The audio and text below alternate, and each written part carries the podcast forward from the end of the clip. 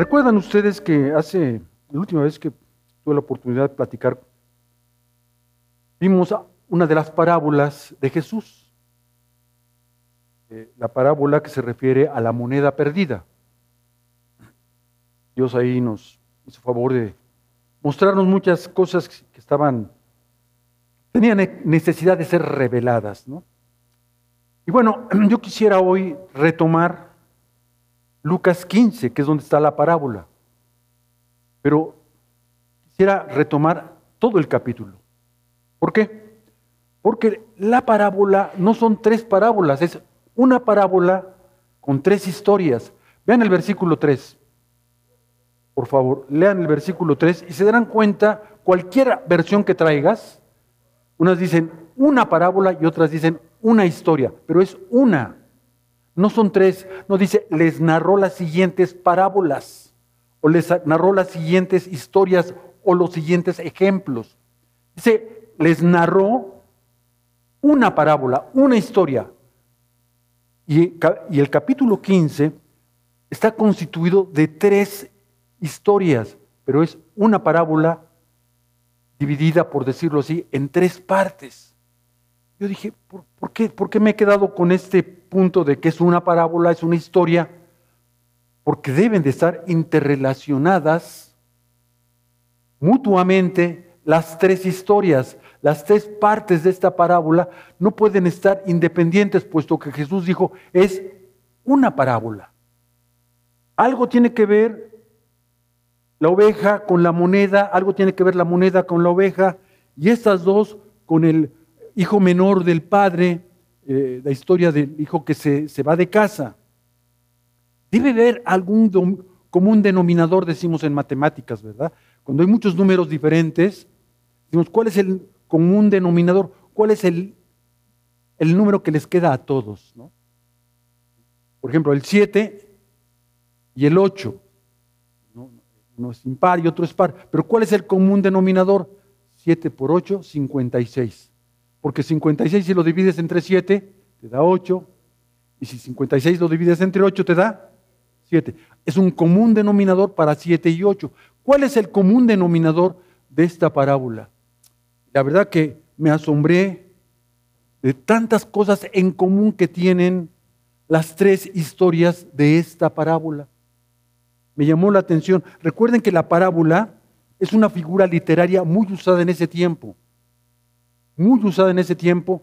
Y la idea de la parábola es conecta personas de carne y hueso con una realidad. Personas de carne y hueso con una realidad para enseñar algo profundo, un misterio no revelado, algo que está atrás de un telón. La parábola sirve para expresar eh, enseñanzas profundas, difíciles de, de, verificar, difíciles de ver a primera vista.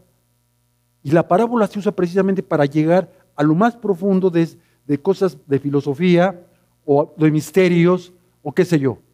Jesús usó mucho la parábola, de hecho usa él casi 50 parábolas en todos eh, los cuatro evangelios, casi son 50 parábolas, porque el Señor quiere, el Señor Jesús que es el Hijo de Dios, que es nuestro Salvador, que es nuestro Redentor, usa parábolas para llegar al fondo de cada uno de nosotros, tocar las fibras más íntimas de las personas, o el espíritu o su corazón, pero en la forma más profunda, con objeto de crear una enseñanza que nos pueda traer libertad, que nos pueda traer no solamente dirección, que nos pueda traer confianza.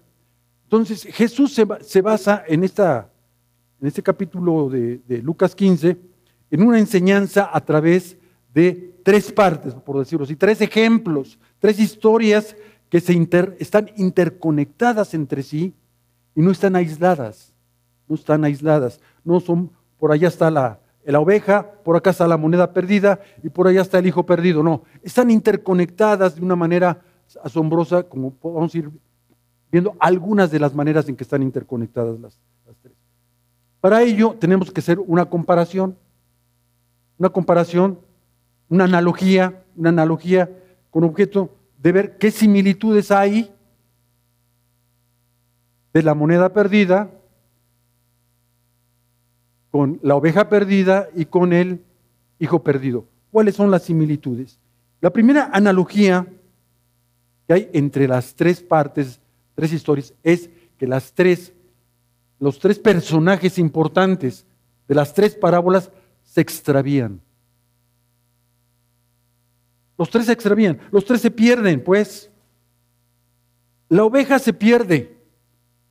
Viene con 100 ovejas, con sus compañeras, se distrae la oveja, las 99 siguen hasta llegar a, su rancho, donde a su establo, donde las tenían que guardar.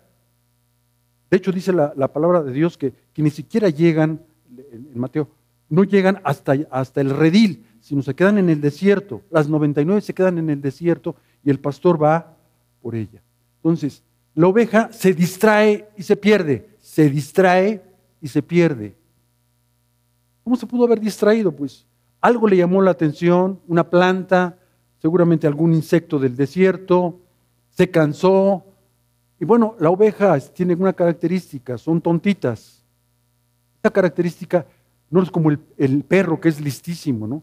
¿no? La oveja tiene esa característica. Su vista es corta, no tiene, no tiene eh, muchas neuronas. para ellas, eh, para su vida personal de cada, de cada una de ellas, está muy bien, pero ya para el contexto no son tan listas. se distrajo la ovejita, iba la ovejita ahí, y de repente, ay, mira, ¿de quién será este cafecito? Parece que es de Sergio, sí, ya de ser de Sergio. Y cuando se da cuenta, las 99 ya se fueron y ella se quedó ahí sola. La moneda también se pierde. La moneda se resbala de la mano de su dueña. La dueña tiene 10 monedas en su mano y una de ellas se resbala, se cae. Se cae y, se pierde, se esconde por allá. Eh, la bronca de la moneda es que ni se da cuenta. Porque eh, Jesús usa la moneda como, como es una moneda, es insensible, no tiene sentimientos, no tiene conciencia y se resbala y, bueno, lo iremos viendo en las siguientes similitudes, queda en un rincón abandonada, muy difícil de localizar, pero también se pierde, la oveja se pierde, la moneda se pierde y el hijo, el hijo se pierde por decisión propia. El hijo se pierde por decisión propia. Entonces, resumiendo, la oveja se distrae y se pierde. La moneda, se resbala y se pierde. Como un denominador que el hacer se pierde. Y el hijo determina irse y se pierde. ¿Vamos bien? Esa es la primera similitud, la primera analogía de las tres historias, de las tres partes de la parábola. Segunda, segunda analogía. A las tres las buscan. Las tres son buscadas por sus dueños. Las tres son, eh, las tres búsqueda, las tres son, tratan de ser localizadas por sus dueños. El pastor, la oveja es la que se localiza más rápido. El pastor sabe por dónde pudo haber quedado eh, la oveja. Hay 99, se pierde una. ¿Qué porcentaje es esa una de estas 99? El 1%. El 1%. Pero el pastor conoce los hábitos, las rutinas, dónde se pudo haber perdido, dónde pudo haber quedado esa oveja. Va y como el pastor puede más o menos ubicar los lugares, la encuentra rápido. La encuentra rápido porque la oveja le ayuda también. Es de noche ya. Está oscuro, estamos hablando del desierto. No hay alumbrado público, no hay. Con suerte llevaba una antorcha. Desconozco cómo la localiza, no lo dice la palabra. Pero la oveja estoy seguro que al sentirse sola, al sentirse con frío, le empieza a dar miedo y empieza a decir, aquí estoy, la oveja bala, ¿verdad? Esa es la bala, la oveja bala. Empieza a balar y fuerte. Está bala porque está asustada, tiene, tiene miedo, tiene frío, está sola. Eh, empieza a, gemir en su estilo que es, es balar. Y es encontrada, es buscada por su dueño, por su propietario, y de alguna manera es localizada, es encontrada. Estamos hablando que, a las tres, las tres historias, el común denominador es que es una búsqueda. La moneda es muy difícil de ubicar, ¿eh? es la más difícil de ubicar de todas. La más fácil, la más fácil es la oveja. La más difícil de encontrar, ubicar, es la moneda. La, la dueña hace tres cosas. Barre, busca, ilumina, dice la palabra ahí, hace todo lo que está en ella para poder localizar, localizar a la moneda. Habla con sus amigas. Si ustedes se dan cuenta, al final de, la, de, la, de, esta historia de la moneda, ella reúne a sus amigas y les dice, ¿qué creen? Que ya encontré mi moneda. ¿Por qué les platica? Porque ya les había dicho antes. Sus amigas estaban preocupadas o sabían que había habido una pérdida. De 10 monedas pierde una. ¿Cuánto es? El 10%. El 1% es de la oveja. El 10% de la pérdida es de la mujer. Entonces, pasan muchos días y ella sigue barriendo y sigue escombrando y sigue quitando el polvo y anda con una vela tratando de ver dónde quedó su moneda en un rincón, en otro rincón. No, no la encuentra luego, luego. Acuérdense de algo, las ovejas, la moneda y el hijo son nuestros corazones son nuestros corazones. No estamos hablando, Jesús está usando estos, estas maneras de, explicar, de, revelar, para hablar al corazón de nuestras vidas. Él, él, está preocupado por, lo más íntimo de nosotros en relación a nuestra situación personal, espiritual, eh, con objeto de que eh, eh, encontremos los caminos y los derroteros que Dios quiere para nuestras vidas cuando nos, perdamos, cuando estemos nosotros escondidos, cuando estemos nosotros, eh, no estemos expuestos, estemos de alguna manera muy introvertidos en un momento dado. Con el hijo, pues la, la oveja va el pastor a buscarla. La moneda le rastrean por todos lados hasta para encontrarla. El hijo es la búsqueda más difícil, porque no hay búsqueda. Eran dos hijos, se pierde uno. ¿Qué porcentaje es? 50%. El 1%, el 10%, el 10% y él, al Señor no le interesan los porcentajes. ¿verdad? Decía Raúl hace rato en la, oración, y oramos 20, 10, 5, bueno, no lo dijo así, pero dio a entender, no es, no es importante el número. No, la iglesia no se puede apantallar por el número.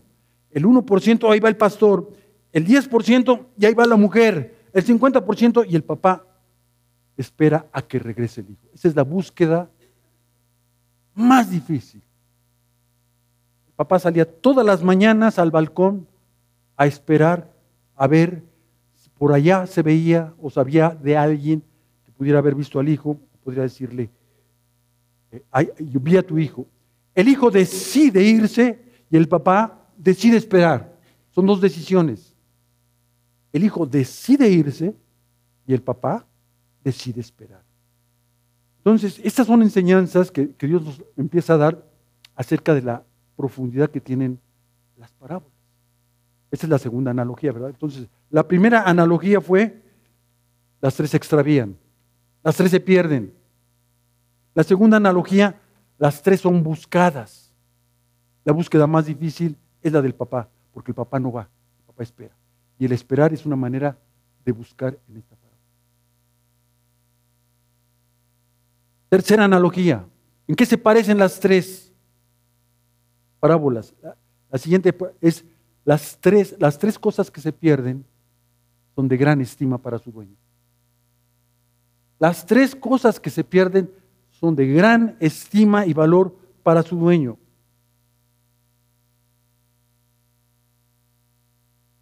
Ninguno se, fijó en el porcentaje. El que se podía haber fijado más en el, en el porcentaje era el papá. Perdía la mitad de mi familia, la mitad de mis hijos.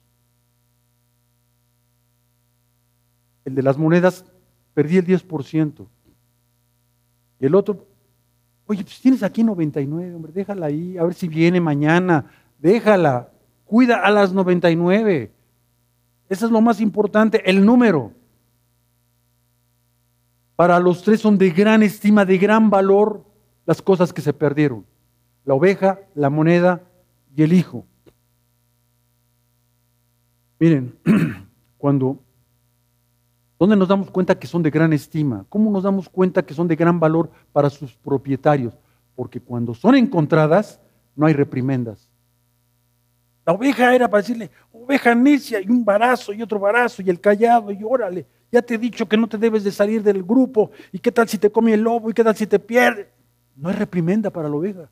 ¿Qué hace el pastor cuando ve a la oveja? La toma, la carga.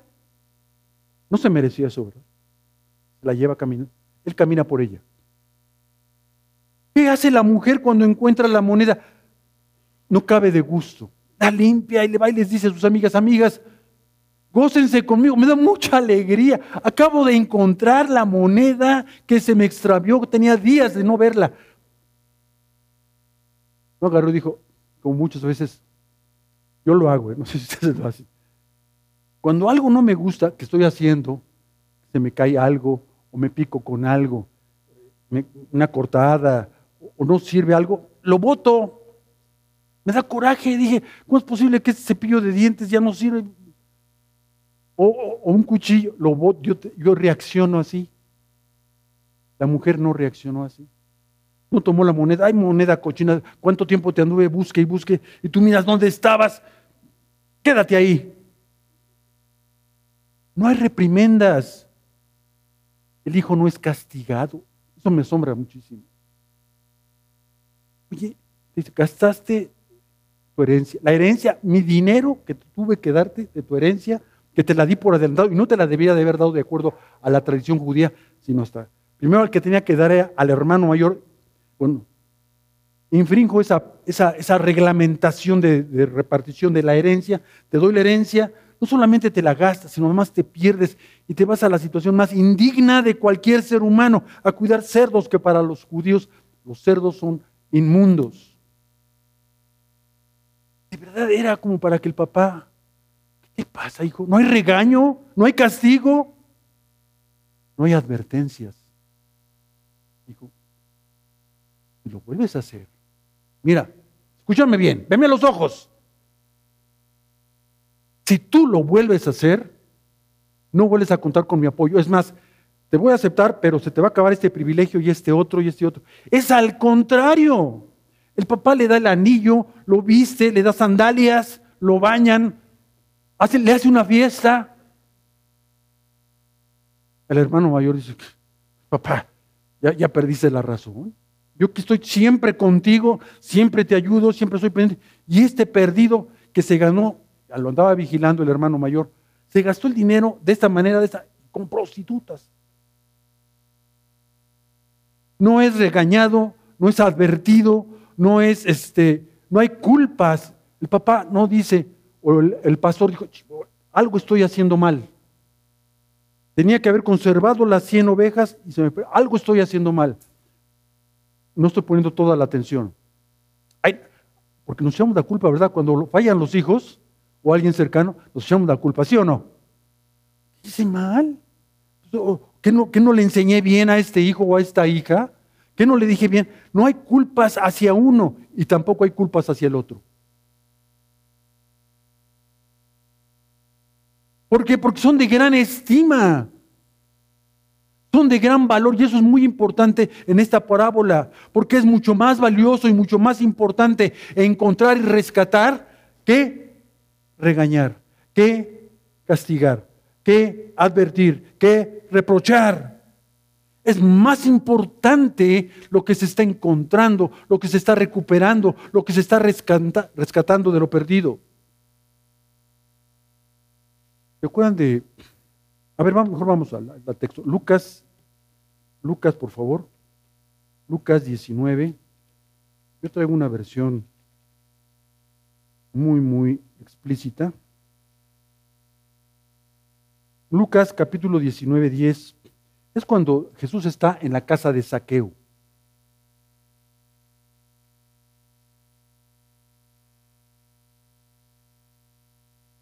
Y Saqueo tiene una, reacción fabulosa. si en algo he molestado, si en algo he defraudado, si a alguien lo, lo, he timado, yo le voy a regresar. Tantas veces de lo que yo le. Entonces Jesús hace esta declaración cuando está en la casa de saqueo. El Hijo del Hombre ha venido a qué? A buscar y a salvar lo que qué? Lo que se había perdido. No vino a regañarnos, a castigarnos por nuestras faltas, por nuestra indolencia, por nuestra indiferencia hacia Él. Él vino a buscar y a salvar lo que se había perdido. ¿Y quién es lo que se ha perdido? Las vidas de nosotros. Él nos vino a buscar, Él nos vino a hallar. ¿Por qué? Porque lo más valioso no es que hoy hayamos estado perdidos, sino lo más importante es que Él haya salvado nuestras vidas. No solamente de la muerte eterna, nos salva la vida, cotidianamente nos está salvando. ¿Por qué? Porque le somos de gran estima. de gran valor, de gran significado.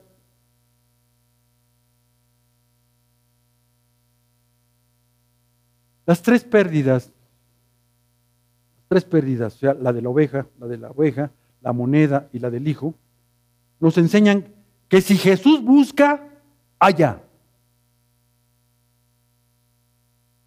En el caso de la, de la moneda, que si Jesús busca, Él encuentra, por difícil que sea. Y la última es que si Jesús espera, regresa. es la, búsqueda más complicada y más difícil, pero regresa si Jesús busca. Él no puede perder, no puede perder ni a la oveja, ni a la moneda, ni al hijo. Él tiene toda la capacidad porque sabe lo que ha sembrado en cada uno de ellos y que ha sembrado su espíritu. Nosotros tenemos un gran valor cuando Dios nos da su espíritu, de su espíritu. Un espíritu, dice Romanos, que entra a nuestra vida, nos hace renacer y nos identifica con Jesús perfectamente. Lo que le pasó a Jesús nos pasa a nosotros. Lo que Él es, vamos a ser nosotros, somos nosotros. Es la gracia. Y noten al final de cada una de las tres historias hay alegría y gran gozo. El, pastor se pone muy contento y le platica a sus otros amigos, sus compañeros pastores. Estoy bien contento, encontré a mi ovejita. Oye, las otras 99, la, esta la encontré, me da mucho gusto haberla encontrado. La mujer le cuenta a sus amigas, imagínense nada más el tiempo que se ha de haber llevado ¿Qué creen? Que una vez estaba de esta manera y no me di cuenta cuando se me resbaló la moneda y entonces hasta el otro día eran nueve nada más. ¿Y dónde habrá quedado la otra? Y bueno, pues, ¿qué no le diría a la mujer, a sus amigas? Tomándose un cafecito, ¿no? Y comadre, pues, ¿cómo le hiciste? Pues mira, le barrí, le alumbré y el método, ¿verdad? El método siempre es importante para las mujeres. Y no se diga del hijo, ¿verdad? El hijo, si alguien es notoriamente su alegría, y su gran gozo es el papá. Le cambia todo. Venía en, espantoso, venía el hijo, en condiciones de, una, de la peor de las indignidades que hay. Lo viste, lo calza, le da el anillo. ¿Y qué más? Le hace fiesta. De ver, en las tres hay, y esta es una enseñanza muy, muy fuerte para mí, para mí, yo, yo así la consideré. Porque si invertimos las etapas, o sea, va a haber gozo y alegría cuando encontremos o hallemos lo perdido. Si hay algo perdido en tu corazón, si hay algo perdido en tu vida, si hay algo extraviado, material de cualquier tipo, como lo vamos a ver más adelante, te espera un gran gozo y una gran alegría. Vamos a ver algo también de las pérdidas irremediables que los seres humanos tenemos. Pero por lo pronto, de la parábola, en las tres hay gozo y alegría por lo perdido. No hay indiferencia. Es importante. En los tres no hay indiferencia una vez que es encontrado, una vez que es rescatado. No es como que, bueno, pues, es, yo esperaba que regresaras, ¿no, hijo? No, no es como en la casa. Este, el papá por allá ocupado en sus negocios. No, no, el papá estaba atento, no había indiferencia eh, en el papá, no había indiferencia en la mujer, no hay indiferencia en el pastor. La indiferencia no está cuando algo se pierde, cuando algo de valor se pierde, no puede haber indiferencia. Lo valioso para ti y para tu vida, que Dios te ha dicho, esto para ti debe ser valioso. Esta palabra debe ser valiosa para ti. Esta oración debe ser importante para ti. ¿Sí? No, no puede haber indiferencia. Ay, pues como también bendijiste la otra vez a Alejandro y por ahí también a Carlos, pues yo también voy a ser bendecido. No, no puede haber indiferencia. Hay alegría por haber encontrado lo perdido, por haber localizado lo que nosotros consideramos de gran estima. Aquí la fe y la esperanza están perfectamente unidas en esta parábola. La fe, que es, sí lo voy a encontrar, sí lo voy a encontrar. Mi fe me dice que sí lo voy a encontrar. ¿Y qué te dice la esperanza? Cuando lo encuentre voy a tener alegría. Según la fe y la esperanza, la fe y la esperanza en la palabra son hermanas, son hermanas gemelas. Hay fe, hay esperanza, hay esperanza, hay fe.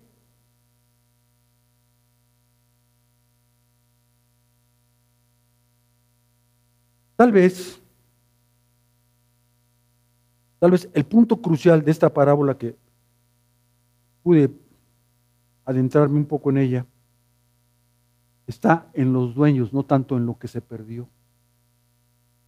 Tal vez la enseñanza, una de las enseñanzas más importantes, no está tanto en la oveja que se perdió, en la moneda que se perdió, o en, ¿cuál es la otra? el hijo que se perdió. Tal vez la enseñanza importante está en el pastor, en la mujer y en el papá, que son los que buscan. Veamos qué similitudes hay en aquellos buscadores de, lo perdido. El pastor deja las 99, ya estaba cansado, es la final era la final de la jornada de un día. Los pastores tenían que estar, más 99 ovejas, que coman, que no se vayan, que los animales, que, estén juntas. ¿Qué podía haber dicho un pastor, hablando desde el punto de vista humano, hablando honestamente como humanos? Mañana la busco, ¿no?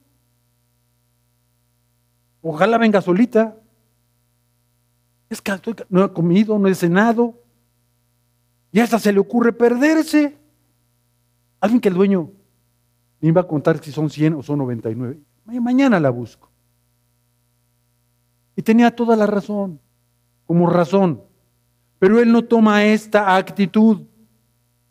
El punto del pastor es ir por esa oveja, aunque esté cansado. Y voy a ir en este momento, no voy a ir mañana. No voy a dejar que pasen más tiempo. Voy a ir en este momento resguardo las 99 y voy en este momento por la oveja perdida. La mujer, tal vez no fue en ese momento, pero sí invierte toda su capacidad de búsqueda. Barre, escombra, alumbra. Ahí está. Tiene una capacidad de búsqueda tremenda esta mujer y la usa totalmente para encontrar. La actitud de ella me sorprende. No le da lo mismo, no le da lo mismo si, busca en este momento o mañana o pasado mañana, no. Es en este momento y voy a usar todos mis recursos personales de búsqueda que yo sé y que yo tengo. Voy a ir a buscarla hasta que la encuentre. El Padre, para mí es un ejemplo este hombre. El Padre tiene un dominio propio, como pocas personas describe la palabra de Dios. Él dice, yo me espero. Eso es dominio propio.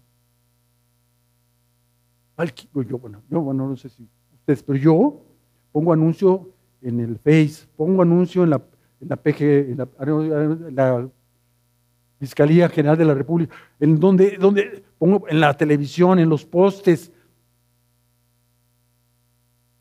extraviada, hija extraviada, hijo extraviado. Pongo a mis amigos este, a repartir volantes, hubiera hecho algo. No, él no hace nada de esto. ¿Qué dominio propio tenía este hombre? Tenía fe y esperanza actuando las dos juntas. Yo estoy creyendo en que el Señor me va a responder y tengo esperanza de que mi hijo va a regresar y voy a esperarlo. Y hemos dicho que la, prueba más difícil de la fe es la espera. Esperar que Dios responda. Y aquí es una respuesta urgente, es el hijo. Y esa es la cuarta analogía. Los tres dueños buscan, buscan lo perdido hasta encontrarlo. Y cuando tú te desgastas de esta manera, como lo hizo el pastor, como lo hizo la mujer, como lo hizo el papá, estás en un sacrificio. Y el sacrificio es la prueba más importante que te va a demandar la gracia.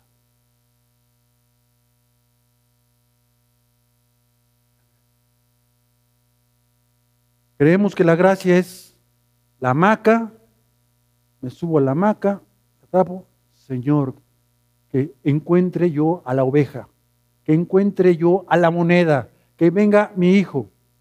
Esa no es la gracia. Toda gracia requiere un sacrificio y el sacrificio es tomar la cruz de Él, que es su voluntad, y ofrecer la mía. Sacrificar la mía. La gracia requiere, requiere de sacrificio. Señor, ¿qué estás haciendo? No sé si me estén viendo todos, pero me voy a sentar. voy a sentar. ¿Qué estás haciendo? Aquí buscando trabajo. Aquí estudiando para mi examen, tú me vas a ayudar. Yo, yo no sé nada y tú me vas a ayudar. Aquí resolviendo el problema de mis vecinos. Aquí resolviendo el problema de mi falta de esto. La gracia requiere exponerse. Exponerse arriesgarse. Una de las definiciones de fe es riesgo. Hoy en la mañana, Nancy no me, no me pudo acompañar, mi esposa Nancy no me pudo acompañar. Se nos presentó un problema muy fuerte en el condominio. Ella está en la mesa directiva, son 49 eh, condóminos. Se nos presentó un problema de estos inesperados pues yo estoy viendo que Nancy es muy activa, muy decisoria, muy lista. Pues yo me hago un lado. Hoy no me hice un lado. Señor, ayúdame a ayudarla. No quiero ser indiferente. ¿Qué puedo hacer, Padre? Empecé a dar ideas así, un poquito de ese lluvia de ideas, ¿no? Y ella las comentaba con las otras personas de la administración el caso es que, no, ya, estuvo, bien de dar ideas, sugerencias, voy a hacer algo. Y voy y negocio la situación con una persona que estaba haciendo, pues que si se iba, aquello quedaba abandonado. Y negocio con él y lo acepta. Le digo, Nancy, ya se resolvió. Vámonos a vida y propósito. Para esto Nancy ya, ya un manojo de nervios por toda la situación que se venía. Ya se habían hecho turnos para que eh, los condóminos estuvieran cuidando por horas, por etapas. Finalmente me expongo, me arriesgo. A, que, a mí ni me conoce bien la persona esta. Me dice, sí le acepto, Señor. Me quedo, les ayudo, les ayudo a resolver. Señor, no cabe duda que cuando uno se expone, se arriesga a que te digan que no, a quedar en ridículo, pero con tu ayuda, con tu guía, las cosas salen diferentes. Las cosas salen diferentes. Los dueños, cada uno en su manera, se arriesga. A mí me parece que el, de mayor riesgo es el papá. Voy a esperar a que regrese. Oye, ¿ya te pusiste a pensar que con suerte tu hijo está enfermo? ¿Por eso no viene? Y otro le debe haber dicho, no, deja que estoy enfermo. ¿Qué tal si lo secuestraron? En ese tiempo no había esa moda. Oye, el secuestro está a todo lo que da. Oye, ¿y qué tal si está en un hospital? Oye, ¿y qué tal si ya se murió y tú estás aquí esperándolo? El que corre el mayor riesgo es el papá. El papá dice, respeten, esa es mi manera en que yo voy a buscarlo, esperarlo aquí, porque esa es la enseñanza y la revelación que tengo directa de Dios. Dios me ha dado discernimiento en este asunto. Yo sé distinguir lo que sí y lo que no. Entonces yo voy a decidir por el discernimiento que Dios me ha dado, no por mi criterio, no por mi lógica, ni la de ustedes. Yo me voy a esperar.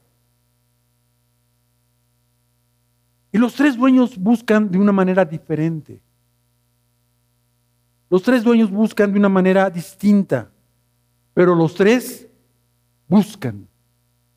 Esta es, una gran enseñanza que nos dan los propietarios de, lo que se pierde.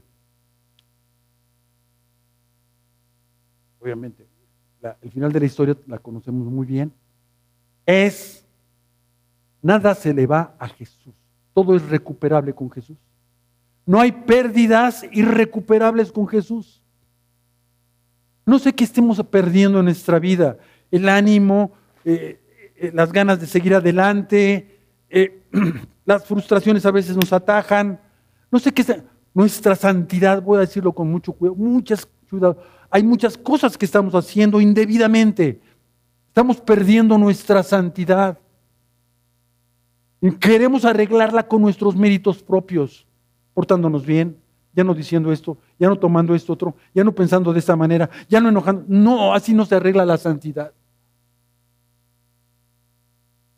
La santidad la va a arreglar Jesús en tu vida. Y tú te expones, y tú lo buscas. Le decía yo la otra vez a alguien de allá, de nuestro equipo de sonido. Si alguien no tiene problemas con el pecado, ese es el Señor. Todo está arreglado con Jesucristo. El problema lo tenemos nosotros. Porque ahí está el Espíritu haciéndonos ver, haciéndonos palpar que las cosas que estamos cometiendo no son correctas. Llámese de dinero, llámese con nuestro tiempo, llámese de lo que vemos, llámese de cómo tratamos a los demás, de lo que decimos. Hace poco decía Raúl también en una de sus conferencias, no, no es admisible que nuestro vocabulario vocabulario se confunda con el resto del vocabulario de los demás. Tiene que ser distinto, diferente.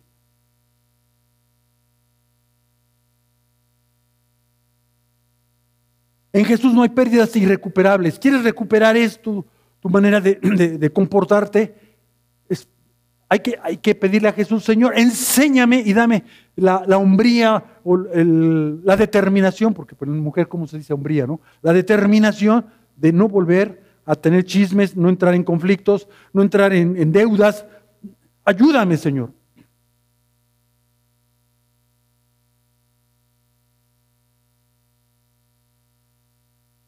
Jesús, no hay pérdidas irrecuperables. Déjeme hacer un paréntesis, ¿sí? Un paréntesis pequeño, pequeño. Los seres humanos sí tenemos pérdidas irrecuperables. Los creyentes Sí, es parte de la vida. No porque sea de la parte de la vida está toda. No. Nosotros sí llegamos a perder oportunidades. Una vez también nos compartió Raúl, perdón Raúl que esté mencionando tanto, pero de las oportunidades. Las oportunidades que se presentan y no se toman, se pierden. Vendrán otras, sí, pero esa se perdió. Se pierden amigos. Ya no recuperamos amigos un problema, una distinción, un desacuerdo fuerte y perdimos la amistad, perdemos dinero, gastamos en lo que no deberíamos de haber gastado, compramos más caro, le apostamos a la América. ah, no es cierto, para que despierte nada más. Perdemos relaciones laborales, humanas, eh, de, de estudiantes, Perdemos familia. Perdimos a, nuestro, nuestros padres, son irrecuperables. Perdimos a alguien cercano, es irrecuperable. Nos quedará un recuerdo, eh, habrá un luto, habrá un duelo, pero es irrecuperable. Los humanos, a diferencia de Jesús, sí tenemos pérdidas irrecuperables. ¿Quién no ha perdido un trabajo? Yo soy experto en eso. ¿Quién no, ha, reprobado un año? yo no soy muy experto, pero debe haber jóvenes, jóvenes que han perdido un año, una materia, irrecuperable, pues ya pasó ese tiempo, vas a tener que reponer. Perdemos juventud. Amén. Amén. Los, de, los 50 para acá, yo, creo que son. Amén. Sí, ya perdimos la juventud y nos damos cuenta. Perdemos belleza física. Ya no somos tan atractivos. Hace poco me enseñaron una, una imagen cuando yo tenía veintitantos años. Me decía una compañera, una química, dice, no puede ser. Este no es usted, este no es usted. El tiempo pasa, ¿no? Alex sabe perfectamente, perdemos fuerza física, reflejos. Si antes podíamos nadar, ahora ya mejor metemos el pie nada más y lo sacamos. Yo ya no me meto a nadar. Perdemos, perdemos muchas cosas. Nuestra vida está llena de pérdidas irrecuperables. Y parece negativo lo que estoy diciendo, pero aquí, aquí en, este tipo de, en este tipo de pérdidas es cuando tenemos que aprender a dejar ir. Dejar ir. Nada más en este tipo de pérdidas. Dejar ir. Abrir la mano y soltarla. Ya no tengo esto, ya se me fue. Antes sí, ahora ya no. Abre tu mano y suelta. Deja que, deja que las cosas se vayan. No estés aferrado a un pasado que ya se fue. Son pérdidas irrecuperables. Un paréntesis. A Jesús no le pasa esto. Jesús, toda la persona que ha puesto su espíritu en él o en ella, por más que le haga que se va, que viene, que, ya, no, ya no viene aquí a la vida, que ya no existe, que está frío, que está influido, Él la va a recuperar. Ese es lo más importante en donde tu corazón debe estar puesta, tu fe y tu esperanza.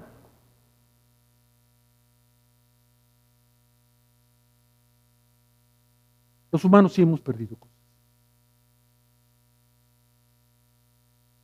No, no lo voy a decir. Cálmese, mi Sergio, cálmese. Última analogía de los tres poseedores, de los tres dueños. Saben perfectamente los tres dueños que lo más importante, que lo más importante no es lo que se pierde.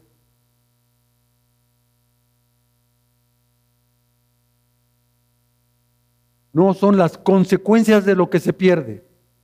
Corrijo. Lo más importante no es las consecuencias de lo que se pierde. Pobrecito oveja, ¿no? Tuvo muchas consecuencias. Miedo, frío, hambre, son las consecuencias de perderse. Eso en la oveja, en la historia, no es lo más importante. ¿Qué podemos decir de la moneda? Olvidada, arrinconada, polvorienta, en un lugar oscuro. Son las consecuencias por haberse perdido de ese hijo en la condición miserable, con hambre, con desprecio de todos los demás. Y hay gente que se ha atrevido a decir cosas más fuertes del hijo, cuando, de las consecuencias que el hijo tiene que afrontar por esta pérdida. Eso no es lo más importante. Lo más importante no son las consecuencias de lo que se pierde, del abandono. Lo más importante es el rescate. A ver, hijito, dime todo lo que sufriste. Ay, te dolió. Eso no es lo más importante, hijito. Lo más importante es que estás rescatado. Oye, estás muy deteriorado en esto y en esto otro y aquí y allá y en lo que tú quieras, pero eso no es lo más importante. Es el hijo que ha sido rescatado, la hija que ha sido vuelta a tomar. No es la oveja de cómo te, pudiste haber distraído y perdido. Eso no es lo importante. ¿Qué las causas por las cuales se distrajo, se perdió? Eso no es lo importante de acuerdo a la parábola. Lo importante es que regresó. Lo importante es que se halló. Lo importante es que se rescató. Y los papás tendremos a veces mucho estarles frotando a los hijos cuando hay una situación difícil. Lo importante es que el hijo está contigo, que se rescató al hijo de, de varias cosas, de varios peligros, de varios riesgos, de varias prisiones. Una vez platicamos acerca de las trampas de Satanás y todo lo que se sufre adentro de la trampa. Adentro de la trampa. Lo importante no es todo lo que sufriste adentro de la trampa. Lo importante es que Jesús te liberó de la trampa. Ahí está el enfoque de, de los dueños. Lo más importante es el rescate, es lo trascendente, es lo importante, es lo que está relacionado con la eternidad.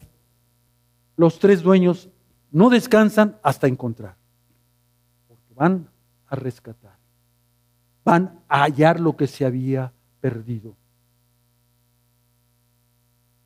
Y el punto final, no dudes que el Señor Jesús siempre vendrá a tu rescate. Estés en la condición que sea. Cual sea la razón por la que has perdido una relación con Él, has perdido intensidad con Él, ya no tienes el mismo, la, la misma relación, la misma presencia de Dios en tu vida, ya no tienes, no sé qué se haya perdido importante para ti. Acuérdate que la parábola a lo importante de tu corazón, a lo más profundo de tu ser, ahí que has perdido, que ya no está en ti, que sí debería de, continuar.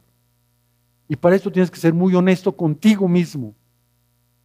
No puedes aquí engañar a todos, o yo puedo engañarlos a todos, aparentar, hombre, pues no, ni estoy perdido, hombre, leo la Biblia, oro, está bien.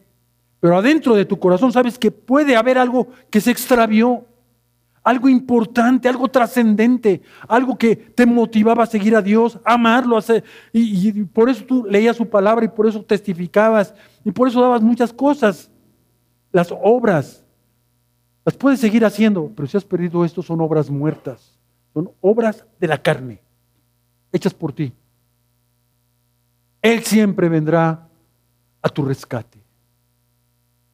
Una parábola que enseña lo principal, que Jesús siempre vendrá a tu rescate. ¿Sabes por qué? ¿Te lo mereces? Francamente no. Sinceramente no. Yo digo, yo no lo merezco. Con toda honestidad. Él va a venir a mi rescate porque soy valioso. Él represento valor. Para Él soy importante, para Él tú eres importante. Eres valiosísima. No puedes quedarte donde estás perdida. Él va a ir por ti porque para Él tú le significas mucho. Es un tesoro invaluable para Él. Él ofreció su vida para tener una relación contigo, una relación personal, no solamente una relación de grupo, una relación personal. Dios quiere levantarnos, levantarnos en este día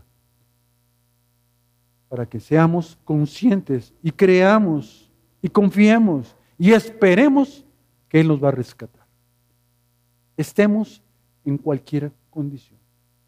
La parábola es para eso.